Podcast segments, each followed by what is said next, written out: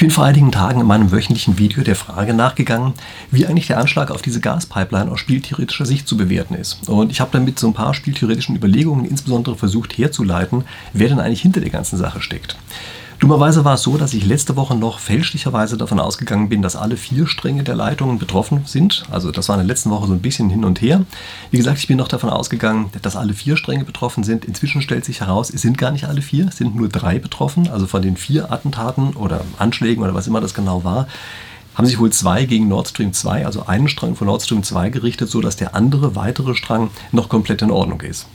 Und ich möchte hier jetzt einfach mal sozusagen als zusätzliche Informationen noch mit der Frage nachgehen, wie ist denn jetzt eigentlich die strategische Bedeutung von dieser Tatsache? Also haben wir das neu zu bewerten? Stimmt das alles nicht, ich, was ich mal im letzten Video gesagt habe, weil es also dieser eine Strang noch intakt ist? Also wie gesagt, das ist das, was ich hier machen möchte. Und für den Fall, dass Sie solche Dinge interessieren und Sie nicht wissen, wer ich bin, ich mache hier jede Woche ein spieltheoretisches Video zu allen möglichen verschiedenen Themengebieten, denn die Spieltheorie ist ja zum Glück ziemlich universell anwendbar. Und wenn Sie sowas interessiert, Sie einfach immer so ein bisschen tiefer einsteigen wollen, dahin, ein bisschen dahinter fragen wollen, ja nicht nur wie funktioniert die Welt, sondern wie funktioniert sie, wenn man zwei, drei Schritte vielleicht weiterdenkt. Also wie gesagt, wenn Sie Spaß daran haben, gerne meinen Kanal abonnieren, denn das gibt es hier öfter. So, und was erwartet Sie eigentlich heute? Eigentlich was ganz Kurzes, nämlich zum einen sind die Anschläge, die wir jetzt erlebt haben, sind die eigentlich eine Kriegslist von Russland? Also das ist ja ein Statement, was man im Augenblick sehr oft hören kann. Also der Frage gehe ich nach. Und ich sage Ihnen am Ende noch so ein ganz kleines bisschen was äh, zum Thema Polen und ein bisschen was zum Thema russische Opposition, was ich in meinem letzten Video auch erwähnt habe. Polen hatte ich da ausgeklammert. Ähm, bin sehr oft gefragt worden zu den beiden Dingen, also deshalb hätte ich das am Ende noch einfach hinten mit dran. So, und jetzt gucken wir uns mal an, was hat es denn jetzt eigentlich mit dieser Kriegslist vermeintlich oder echt ähm, aus russischer Sicht eigentlich zu tun? Also, es gibt einige Leute, die sich im Augenblick hinstellen und sagen, vollkommen klarer Fall, diese ganzen Anschläge, die wir im Augenblick erlebt haben, diese Explosionen, das ist alles nur ein ganz großer Plan von Russland. Also, die wollen mit aller Gewalt Deutschland dazu bringen, Nord Stream 2 zu genehmigen. Sie erinnern sich, ja, Nord Stream 2 ist zu Nord Stream 1 mit dazugebaut worden. Das ist nicht genau an der gleichen Stelle, aber als Kapazität zusätzlich mit dazugebaut worden.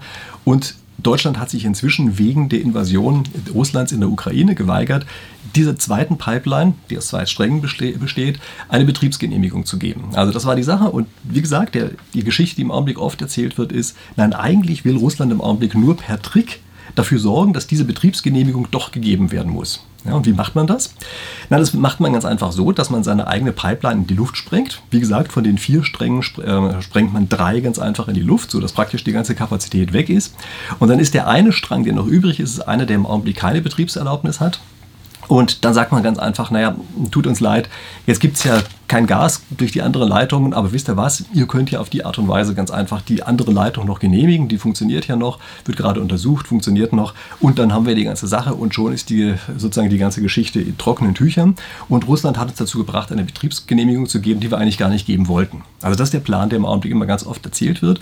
Und es gibt auch ganz viele, die sagen, es kann ja gar nicht anders sein. Ja, dieses kann gar nicht anders sein, finde ich mal besonders gut, aber wie auch immer, jedenfalls gibt es im Augenblick auch so eine Art Beweis, der mir also ganz oft zugeschickt worden ist inzwischen, nämlich Gazprom hat selber einen Tweet losgeschickt auf Twitter und hat dort gesagt, übrigens Nord Stream 2, die, der eine Strang davon ist vermutlich noch einsatzbereit und für den Fall, dass ihr Gas haben wollt, dann prüfen wir das jetzt gerade noch so ein bisschen, aber wir können euch durch die äh, Pipeline was schicken, müsst ihr halt nur eine Genehmigung für geben.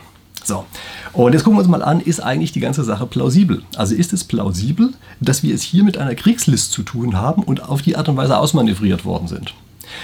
Erstmal müssen wir wissen, ich habe diese Kriegsliste selber vor einiger Zeit angesprochen. Also ich habe ja schon in einigen Videos darüber gesprochen, ich versuche Ihnen das auch entsprechend mal zu verlinken als Endkarte oder weiß ich was unten in der Videobeschreibung. Also wie gesagt, ich habe vor einiger Zeit, nicht nur letzte Woche, sondern auch schon vorher, habe ich einmal darauf hingewiesen, dass vielleicht diese ganzen Probleme, die es bei Nord Stream 1 gegeben hat, möglicherweise einfach eine Vorgehensweise sein könnten, um uns dazu zu bringen, diese Betriebsgenehmigung für Nord Stream 2 zu geben. Also wie gesagt, das habe ich durchaus selber auch für eine plausible Geschichte gehalten. Dass man eine solche, solche Sache anwendet, ähm, das ist auch, also in solchen Fällen, wir sind hier immerhin im Kriegszustand, vielleicht nicht wir unmittelbar, ja, aber zumindest Russland ist im Kriegszustand. Und äh, auf die Art und Weise ist es schon relativ wahrscheinlich, dass solche Sachen gemacht werden. Ähm, es gibt sogar ein Strategem. Also Sie wissen ja, Strategeme, das sind Kriegslisten. Ja, und es gibt ein Strategem, das heißt sich selber verletzen. Ja, also man verletzt sich manchmal selber. Das Strategem Nummer 34 ist das. Ja, es gibt 36 Strategeme. Das Strategem 34, das besagt sogar, sich selbst zu verletzen. Ähm, das macht man aus verschiedenen Gründen heraus. Ja. Übrigens, ich kann mir an der Stelle natürlich nie verkneifen, Ihnen mein Buch in die Kamera zu halten, was ich zu diesem Thema geschrieben habe. Ja, das Buch heißt Die 36 Strategeme der Krise. Und ich gehe in dem Buch darauf ein, wie in Krisensituationen, also zum Beispiel jetzt, eben solche Strategeme verwendet werden oder wie sich Krisen auch selber als Strategeme entfalten. Ja, Strategeme sind immer Kriegslisten. Und wie gesagt, dieses Strategem 34 ist da drin nicht nur erwähnt, ja, sondern es ist auch eine Sache, die durchaus sehr plausibel war vor einiger Zeit, dass sie von russischer Seite aus angewandt wird. Gucken wir uns mal ganz kurz an, wofür braucht man eigentlich dieses Strategem 34? Also wieso sollte man eigentlich solche Sachen machen, wie sich selbst zu verletzen? Naja, beispielsweise täuscht man vielleicht einen Angriff durch einen Feind vor, den es gar nicht gibt, oder man schiebt es irgendwie anders in die Schuhe. Also Sie merken eine Sache, die im Augenblick relativ oft diskutiert wird. Ja? Ähm, man verhindert dadurch Zugmöglichkeiten, seien es eigene oder seien es fremde, oder zwingt andere ganz einfach eben dazu, bestimmte Zugmöglichkeiten zu machen. Also Sie merken, das sind die Überlegungen, die dahinter stehen und die sind eben auch der Grund dafür, dass man beispielsweise dieses Strategem 34 verwendet. Also wenn Sie mehr darüber wissen wollen, wie gesagt, lesen Sie mein Buch nach, lesen sich auch äh, oder gucken sich gerne meine anderen Videos an, die ich dazu gemacht habe. Aber wir müssen jetzt uns einmal überlegen, sind eigentlich die Voraussetzungen für diese Kriegslist in dieser einen Situation, die wir hier haben, gegeben? Also, dass es diese Kriegslist gibt, ist gar keine Frage. Dass sie vor ein paar Wochen auch ein wahrscheinliches Szenario war, auch gar keine Frage. Aber sind die Voraussetzungen in dieser einen Situation eigentlich gegeben, die wir jetzt haben? Und dafür bitte ich Sie einfach nochmal ganz kurz zurückzudenken. Warum eigentlich waren die Amerikaner so fürchterlich sauer auf Nord Stream 2? Also das war ja eine Sache, das wollten die mit allen Mitteln verhindern, ja, dass Nord Stream 2 irgendwie jemals in Betrieb geht. Und Biden hat sich auch selber hingestellt und hat vor den Kameras gesagt, wir werden da schon Mittel finden, das zu machen. Was ist auch der Grund, weshalb jetzt sehr viele andere Leute glauben, nicht Russland sei gewesen, sondern die USA seien es gewesen. Also wieso sind die eigentlich so fürchterlich sauer darauf?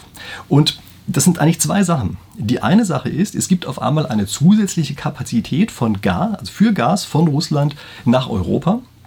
Und zwar außerhalb der Ukraine. Also es ist zusätzlich und es kann die Ukraine umgehen. Das ist mal die eine Sache, die hintersteht. Und das andere ist, potenziell sind solche Pipelines auch militärisch nutzbar. Also es könnte sein, dass diese beiden Elemente, vielleicht eins von beiden, vielleicht beide in der Kombination, dass die der wahre Grund dafür ist, dass Amerika so fürchterlich sauer auf diese Pipeline war und sie mit aller Gewalt verhindern wollte. Und wir gucken uns jetzt ganz einfach mal an, wie das mit der Kapazität aussieht. Also von vier Strängen, die es gab, sind im Augenblick drei gesprengt. Das heißt also, egal was im Augenblick gerade passiert, egal ob wir eine Betriebsgenehmigung geben für Nord Stream 2 oder nicht, es wird nicht mehr Kapazität, sondern weniger. Also das heißt, die Sache, um die es ursprünglich mal ging, die ist ja durch die Art und Weise gar nicht mehr erreichbar. Viel, viel schwieriger noch. Im Augenblick ist es so, dass wir, also nicht wir, sondern die russische Seite, vielleicht überhaupt nie mehr in der Lage ist, Gas zu liefern. Zumindest nach Stand heute. Das müssen wir uns gleich nochmal genauer angucken.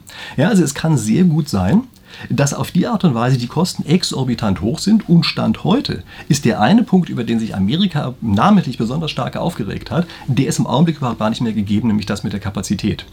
Das heißt also, diese Geschichte mit der Selbstverletzung war ein hochplausibles Szenario zu dem Zeitpunkt, zu dem überhaupt noch Gas floss nach dem Anschlag, den wir im Augenblick haben, also nach dem Anschlag, bei dem die drei Viertel der Gesamtkapazität im Augenblick weg sind, ergibt das überhaupt gar keinen Sinn mehr. Und für meine Begriffe verlieren die Kommentatoren, die hier an diese Kriegslist glauben, komplett das ursprüngliche Ziel aus den Augen oder den ursprünglichen Zweck von der ganzen Sache. Also denken Sie einfach mal in, äh, in der Art und Weise, wie man bei Schach drüber nachdenken würde. Sie wollen dem anderen einen Turm schlagen. Wenn Sie dafür ein Bauernopfer erbringen können, dann sagen Sie, das ist ein guter Deal, das mache ich. Den Bauern opfere ich dafür, dass ich den Turm des anderen kriege. Aber Sie werden doch nicht Ihre Dame opfern dafür, dass Sie den Turm des anderen kriegen. Und das ist genau die Geschichte, die wir im Augenblick haben. Wir haben ursprünglich über ein Strategem gesprochen, über eine Kriegslist, wie man mit relativ kleinen Kosten, also mit einem Bauernopfer sozusagen, relativ große Wirkung erreichen kann und vielleicht noch Nord Stream 2 als Betriebsgenehmigung bekommt. Im Augenblick ist es aber kein Bauernopfer mehr, sondern das, was im Augenblick von russischer Seite geopfert wäre, wenn sie denn dahinter stecken würden, das wäre viel zu viel viel zu teuer, um das damit rechtfertigen zu können. Wie gesagt, man muss einfach nur einen Schritt zurückgehen, um zu verstehen, dass in diesem einen Fall diese Selbstverletzung nicht in Frage kommt, zumindest nach dem Wissensstand, den wir heute haben. Wie gesagt, ein Punkt, auf den ich gleich noch eingehe. Und jetzt gucken wir uns erstmal noch kurz den anderen Punkt an, nämlich wie ist die Sache eigentlich, wenn die Pipeline eine militärische Einrichtung ist? Also für den Fall, dass Sie sich fragen, wie kann denn eine Pipeline eine militärische Einrichtung sein?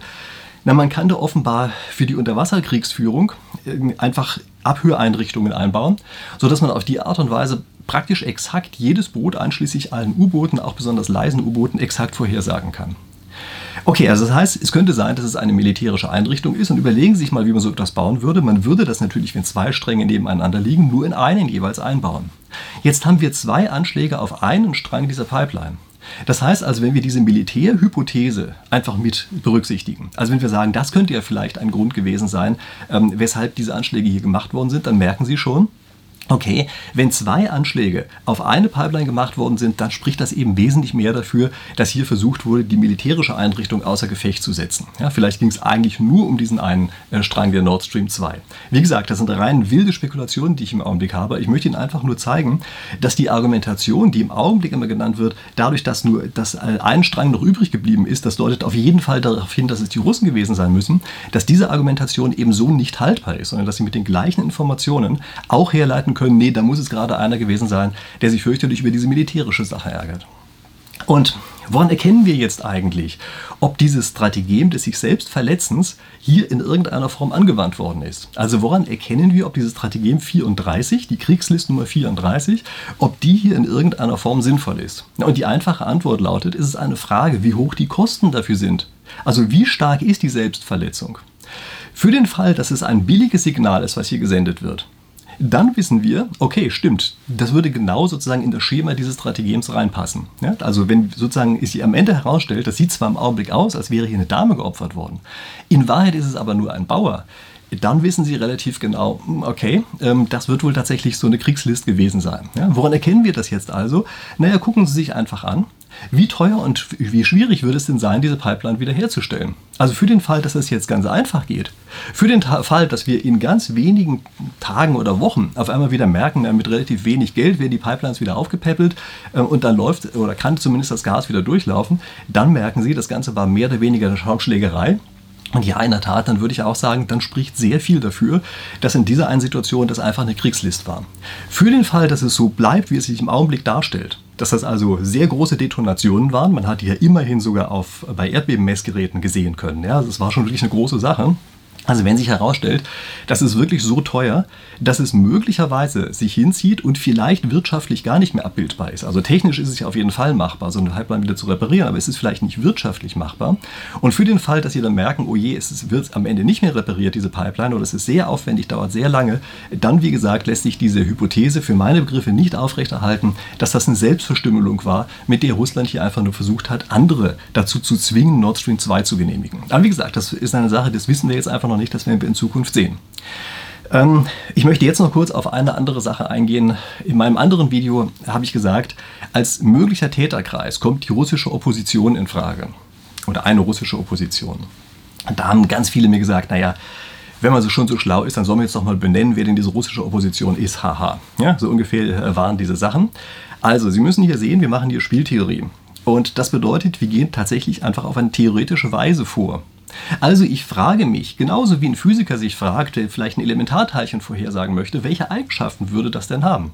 Das heißt also, man sagt vorher, derjenige, der so einen Anschlag sozusagen, der die idealen Voraussetzungen dafür hat, wie würde der denn eigentlich aussehen? Da habe ich letztes Mal so eine Tabelle gemacht, ich habe so ein paar Sachen eingetragen und dann war mir relativ schnell klar, sozusagen der ideale, ähm, die ideale Gruppe dafür ist eine, die von innen her Zugang zu dieser Pipeline hat sich genau auskennt mit der ganzen Geschichte und sowieso was direkt was gegen das Putin-Regime hat. Und diese Konstellation, das ist eben eine, bei der man beispielsweise interpretieren kann, sagen kann, aha, okay, das ist so eine Art russische Untergrundbewegung oder irgend so etwas. Und mir haben einige andere vorgeworfen, das habe ich ja nur alles deshalb gemacht, damit nicht die USA als Hauptverdächtiger mit da drin stehen bleiben in meiner Tabelle.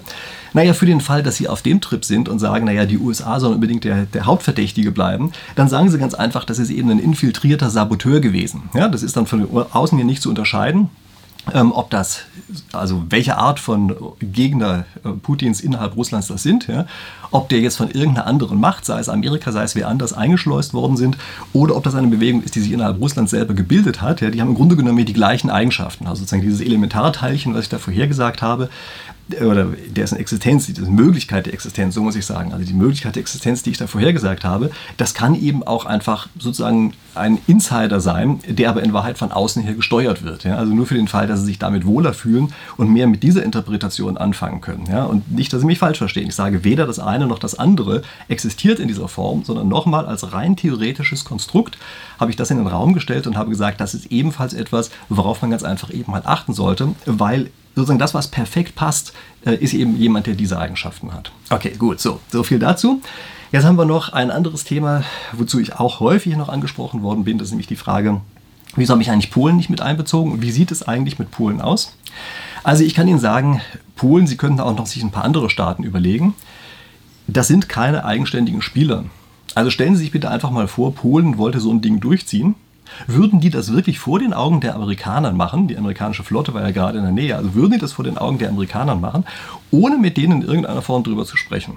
Und das ist natürlich extrem unwahrscheinlich. Also das heißt, eigentlich ist es so, dass wenn, die, wenn Polen so etwas macht, dass sie dann wahrscheinlich die USA in irgendeiner Form mit einbeziehen würden. Das heißt also, die Hypothese, die Polen waren es, ist im Grunde genommen eigentlich eine ganz ähnliche Hypothese, wie die USA waren es, nur mit etwas anderen internen Gewichten. Ja, also ich glaube, deshalb äh, müssen wir schon sehen, dass hier die sozusagen die Art der Spieler, die wir haben, eben eine ist, bei der man sagen muss, das ist eigentlich kein wirklich unabhängiger Entscheider. Ja? Äh, bei der Opposition in, in Russland übrigens ich sozusagen den, bin ich einen anderen Weg gegangen. Ja? Dort habe ich gesagt, wir dürfen Russland nicht als einfach einen Spieler ansehen, der völlig homogene Interessen hat, sondern es kann innerhalb Russlands andere Gruppierungen geben, die andere Interessen haben als das gerade existierende Regime. Und so ist es eben hier, gehe ich sozusagen genau den anderen Weg. Hier sage ich, Polen ist eben nicht so eigenständig, was das hier angeht, solche, äh, also derartige Militärschläge angeht, so dass sie hier eigentlich gedanklich den USA zugerechnet werden müssen. Wie gesagt, in der Spieltheorie ist es häufig eine erstmal eine sehr wichtige Entscheidung, dass man sich klar darüber ist, wer sind eigentlich die entscheidenden Spieler, also die Spieler, die was entscheiden können. Ja? So, okay, und jetzt möchte ich Ihnen noch einmal ganz kurz die Tabelle zeigen in etwas abgeänderter Form, äh, die ich Ihnen letzte Woche schon eingeblendet habe. Und die habe ich jetzt ein bisschen verkleinert. Also ich habe jetzt einfach mal alles, was sozusagen spekulativer Natur ist, rausgelassen und habe mich jetzt nur noch auf die Staaten beschränkt, die da sind. Und hier sehen Sie schon, da stehen Russland und USA als potenziell, potenzielle Verursacher. Äh, und dann haben wir die Ukraine oder Polen oder wen immer Sie sich da noch ausdenken können. Ähm, da sage ich einfach mal, das sind keine eigenständigen Spieler, die müssen sie, wenn die überhaupt irgendwie zu tragen kommen, müssen sie in den USA mit zugerechnet werden. So, und jetzt äh, gucken wir uns die ganze Tabelle nochmal an. Äh, ein Minus heißt da drin immer in Bezug auf die eine Sache, die unter Zeile äh, steht, ähm, spricht das eher gegen, äh, also dagegen, dass derjenige es war. Ja, so, und jetzt gucken wir uns an. Bei mir war letzte Woche in dem Video, wie gesagt, ich blende das als Endkarte ein, können sich das danach gerne ansehen. Für den Fall, dass Sie es nicht schon gesehen haben, dort ist es so, dass ich beim letzten Mal gesagt habe, für Russland ist es also minus, minus ganz schlimm, was passieren kann. Na, diesmal sagen wir ganz einfach, es bleibt die theoretische Möglichkeit dieses Strategems noch übrig. Ja, und obwohl danach die Kapazität der Leitung geringer ist, als sie vorher war, haben sie vielleicht wenigstens die Genugtuung, dass sie, weiß ich, den anderen dazu gebracht haben, was zu machen, was er überhaupt nicht wollte. Also kurzum, es steht jetzt nur noch ein Minus da. Und ich habe die ganzen anderen Sachen konstant gehalten und das wollte ich Ihnen deshalb auch unbedingt zeigen, weil jetzt lustigerweise, wenn Sie alles zusammenzählen, unten rauskommt, ähm, für Russland und für USA spricht jetzt gerade genau gleich viel. Okay, das ist natürlich so eine Antwort, äh, die man in solchen Fällen vielleicht mal hinschreiben soll, ähm, einfach damit sozusagen von beiden Seiten die Prügel gleich stark werden oder so etwas. Ähm, also ganz ehrlich, nehmen Sie die Tabelle nicht zu ernst, so wie sie diese Woche ist. Ich glaube, die von letzter Woche halte ich eigentlich für die überzeugendere Tabelle. Aber ich habe das für mich einfach mal ausprobiert und ich fand das dann ganz einfach lustig, dass jetzt rauskommt, naja, spricht genauso viel für das eine wie für das andere. Ja? Okay, das ist natürlich ein bisschen unbefriedigend. Und ich weiß, es gibt immer wieder eine ganze Menge Zuschauer bei mir, die dann auch unten drunter schreiben, sowas wie, das ist doch alles ganz einfach, kommt doch nur die eine Sache in Frage. Ja? Ähm, das finde ich immer lustig, äh, wenn tatsächlich jemand meint, es kann nur das eine sein. Ja? Denn ich habe vorher normalerweise lange darüber gesprochen, dass eben sehr viele Möglichkeiten in Betracht gezogen werden müssen. Und dann sagt einer, ist alles ganz einfach, nur die eine Sache kommt. Also wie auch immer, wenn Sie so jemand sind, dann werden Sie auf meinem Kanal wahrscheinlich nicht glücklich, weil ich Ihnen normalerweise nicht sage, dass alles so einfach ist, sondern im Gegenteil, ich sage Ihnen, es gibt eben sehr viele verschiedene Aspekte, die man irgendwie miteinander verbinden muss. Ähm, wie auch immer, die anderen, äh, die jetzt das Gefühl haben, ja stimmt, es gefällt mir diese Komplexität der Welt, einfach da ein bisschen einzusteigen, denken Sie dran, Sie sind die Richtigen, den Kanal zu abonnieren. Und was machen wir jetzt? Jetzt warten wir ganz einfach erstmal ab, was denn passieren wird mit diesen Schäden. Also gucken wir uns das mal an. Die Russen haben ja schon angekündigt, die Schäden sind reparierbar, also technisch sind sie reparierbar. Wir haben jetzt den Lackmustest. Für den Fall, dass die jetzt sagen, alles ganz locker, flockig, in ein paar Tagen ist das wieder voll unter Druck und alles kein Problem, ja, dann ähm, äh, stehen die Chancen relativ gut, dass es tatsächlich einfach nur eine Kriegslist war. Und Sie wissen ja, mit Kriegslisten sich zu beschäftigen, das Buch zum Thema 36 Strategeme der Krise. Also wenn Sie sich mit solchen Sachen beschäftigen wollen, gucken Sie rein. Ich kann Ihnen garantieren, das wird Ihnen Spaß machen. Sie sehen auch schon, mein Exemplar ist auch ganz ausgeflattert, weil ich immer wieder in die eigene Sache reingucke. Ja, das ist so, selbst wenn man ein Buch geschrieben hat, will man immer wieder reingucken. Wie auch immer, schreiben Sie mir in die Kommentare, was Sie von der ganzen Sache halten. Also sowohl aus strategischer Sicht, klassischer, spieltheoretischer, strategischer Sicht, als auch aus Sicht der Strategeme. Ich finde es immer sehr erhellend, was in den Kommentaren da unten drin steht. Und Sie wissen ja, wenn Sie mehr wissen wollen zu den strategischen Themen, auf jeden Fall meinen Kanal abonnieren. Diese Woche ganz besonders wichtig, denn es kann sein, weil ich dieses Video vorgezogen habe, dass ich jetzt am Ende der Woche nicht noch eins mache, sodass Sie jetzt also, weiß ich, zehn Tage oder sowas ausharren müssen, bis ich dann am übernächsten Samstag wieder ein neues Video mache. Mal sehen, vielleicht finde ich ja doch die Zeit für noch ein weiteres, aber die Chancen stehen gut, dass wir uns dann hier erst in zehn Tagen wiedersehen. So, darauf freue ich mich. Bis dahin.